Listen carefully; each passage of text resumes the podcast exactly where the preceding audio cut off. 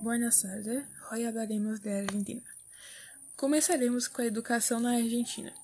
A educação na Argentina é responsabilidade do governo nacional, das províncias e dos distritos federais.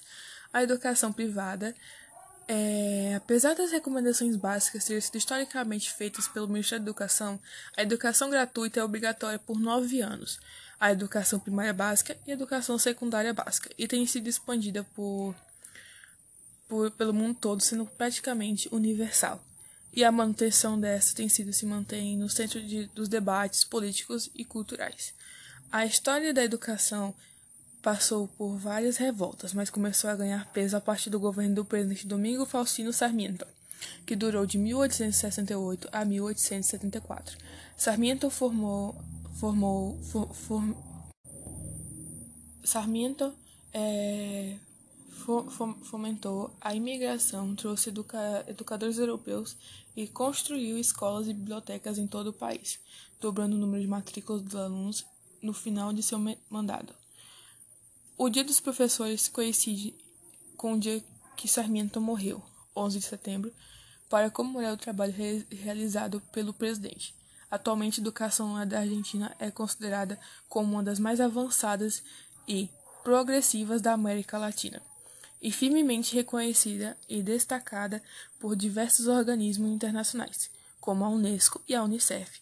O país conta com três ganhadores de prêmios Nobel da Ciência: Luiz Federico Leloir, Bernardo Oussai e César Milstein.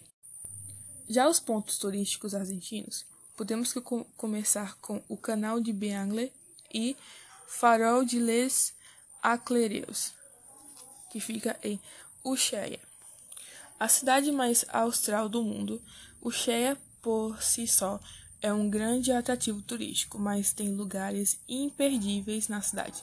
Por exemplo, um dos, cartões, um dos cartões postais da Terra do Fogo é o farol Les Aclereus, com 100 metros de, com 11 metros de altura pintado de vermelho e branco, ele vai garantir uma das fotos mais bonitas da viagem. Ele fica localizado na ilha distrito de Beale, no canal de que marca a fronteira entre a Argentina e o Chile. O próximo é o Cerro Catedral, em Bariloche. Bariloche é uma das principais cidades turísticas da Argentina. Possui diferentes atrações como o Lago ne Neuel Uape e outras montanhas. Mas o centro catedral é mais visitado de todos. Aliás, ele é provavelmente a montanha mais visitada da Argentina, pois todos os anos recebe milhares de esquiadores no inverno e também por ser visitado mesmo que sem neve, uma das atrações do ano. Três são as vinícolas e bodegas de Mendonça. Os pés das Cordilheiras dos Andes, Mendonça tem paisagens impressionantes, mas com suas vinícolas e bodegas que vamos incluir entre os principais pontos turísticos da Argentina. São dezenas delas que rea, rea, realizam e degustações de experiências completas, com passeios em parreiras e locais de produção e armazenamento de vinhos. O próximo é Punta Tombo ou Puerto Madryn. No litoral da Patagônia Argentina, Puerto Madryn tem diferentes atrações turísticas, com praias e passeios, mas mais para a observação das baleias. Para o principal ponto turístico da região de Puente Tombo, a maior colônia ocidental de pinguins, nessa grande pinguineira vivem 500 mil a 1 milhão de pinguins da espécie Magalhães. O próximo é as Cataratas del Iguaçu, ou Puerto Iguaçu. Na fronteira do Brasil e Argentina, as Cataratas do Iguaçu são os lugares mais visitados do Brasil e também estão entre os principais pontos turísticos da Argentina.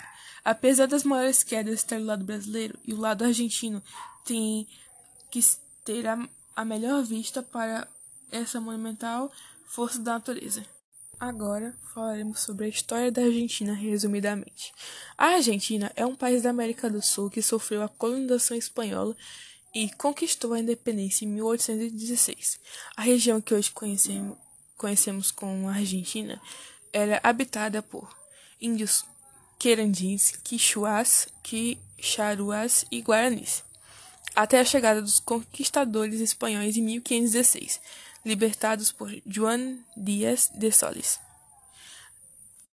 Agora passaremos a falar dos pratos típicos da Argentina culinária, né?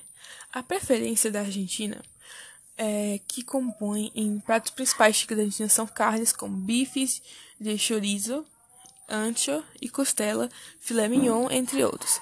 Na região da Patagônia é, co é comum ainda o consumo de cortes de cordeiro e de bode, inclusive sendo mais consumido que a carne bovina. Esse foi o nosso podcast sobre a Argentina. Espero que tenham gostado.